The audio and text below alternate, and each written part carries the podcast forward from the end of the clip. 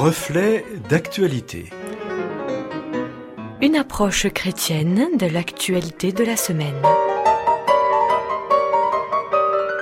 Nous retrouvons aujourd'hui Gétro Camille, directeur de Hop Channel et pasteur, pour sa réflexion Couleur de peau.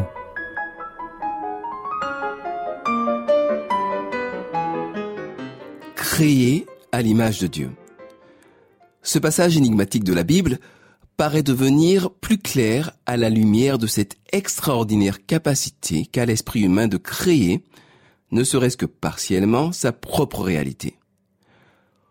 Aussi, la mort de George Floyd et le racisme systémique qu'elle met en exergue interrogent sur le saisissant contraste qu'il y a d'une part entre l'incroyable capacité créatrice dont dispose le cerveau humain et d'autre part l'ahurissante pauvreté qu'il y a à évaluer la valeur d'une personne en fonction de la manière dont sa peau réfléchit la lumière. Il y a tant de manières de percevoir l'autre, et je voudrais en proposer trois tirées de la Bible. Tout d'abord, scrutons le corps et sondons-en les merveilles. Dans le psaume 139, versets 14 et 15, une exclamation est scandée. Je te loue de ce que je suis une créature si merveilleuse. Tes œuvres sont admirables et mon âme le reconnaît bien. Mon corps n'était point caché devant toi lorsque j'étais fait dans un lieu secret, tissé dans les profondeurs de la terre. La vie, usuellement banale, devient proprement miraculeuse quand on prend le temps de sonder le merveilleux entrelac de systèmes qui la soutiennent. Du système immunitaire au système nerveux capable d'animer une ballerine du lac des cygnes, nos performances ont de quoi décrocher la mâchoire. Pourquoi ne pas percevoir, même ponctuellement, le corps de l'autre comme la prouesse technologique qu'il est en réalité? Deuxième perspective, scruter l'âme et réaliser avec Proverbe 17, 22 qu'un cœur joyeux est un bon remède, mais qu'un esprit abattu dessèche les eaux.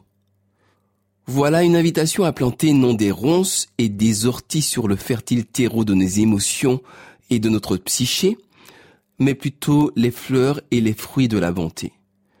De la bonté non seulement pour nous-mêmes, mais aussi pour notre prochain. D'ailleurs, est-ce tellement différent?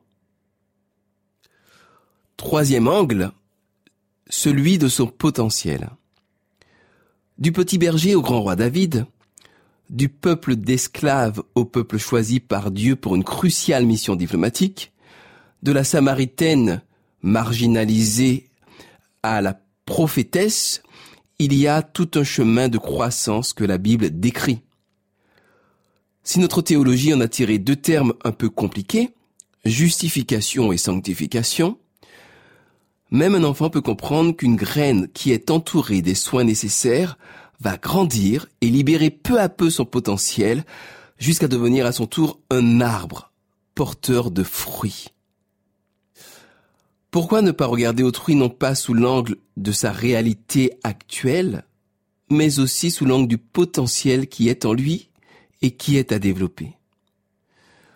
Ce ne sont là que trois approches, et il y en a certainement des centaines, elles peuvent pourtant suffire à faire voler en éclats les réductionnismes culturels qui commencent par créer des apartheids dans les esprits, puis de vrais ghettos.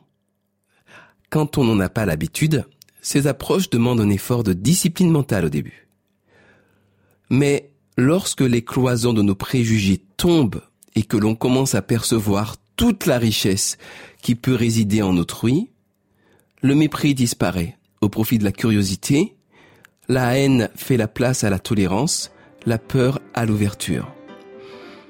C'est alors que l'on découvre et que l'on apprécie la fabuleuse diversité du monde.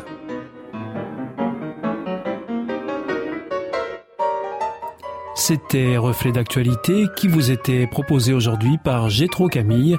Retrouvez cette émission en podcast.